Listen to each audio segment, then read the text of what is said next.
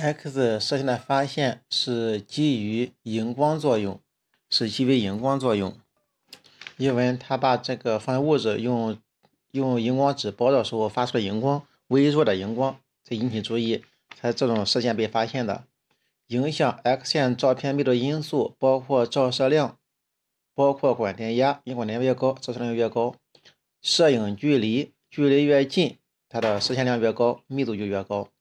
被照体的厚度，当它越厚的话，这个密度就越高了。被照体的面积，这个不一定。所以说，被照体面积是不对的。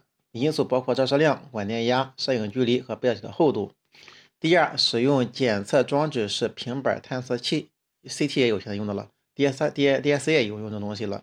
影像增强板是透视用的，影像增影像板啊，影像板是 CR 用的，影像增强器是透视用的。电离式光电管是 CT 用的，属于图像后处理的方式是多平面重组、靶扫描、CT 透视、灌注扫描、血管成像扫描都属于方法问题。颅内动脉瘤的病因分类不包括什么？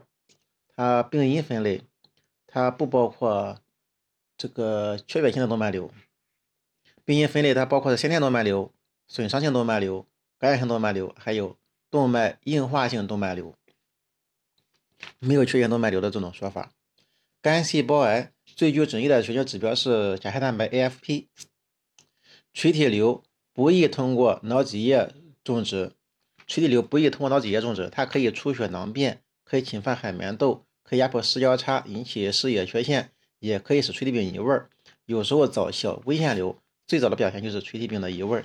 颅裂畸形最常见于中线区，百分之七十发生于枕部。颅裂畸形最常见于中线区，百分之七十发生于枕部。单指瘤特点包括什么？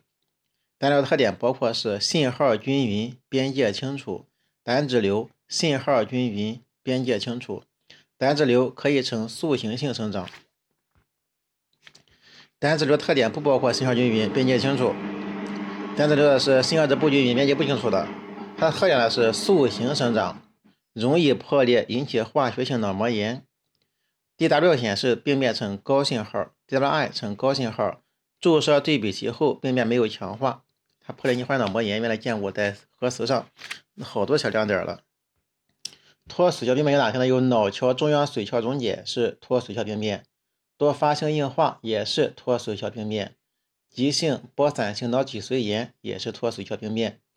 进行性多灶性脑白质病是脱髓病变，肾上腺脑白质营养不良是一种嗯遗传性的嗯遗遗传性的代谢性疾病，遗传代谢疾病，脑白质发育不良。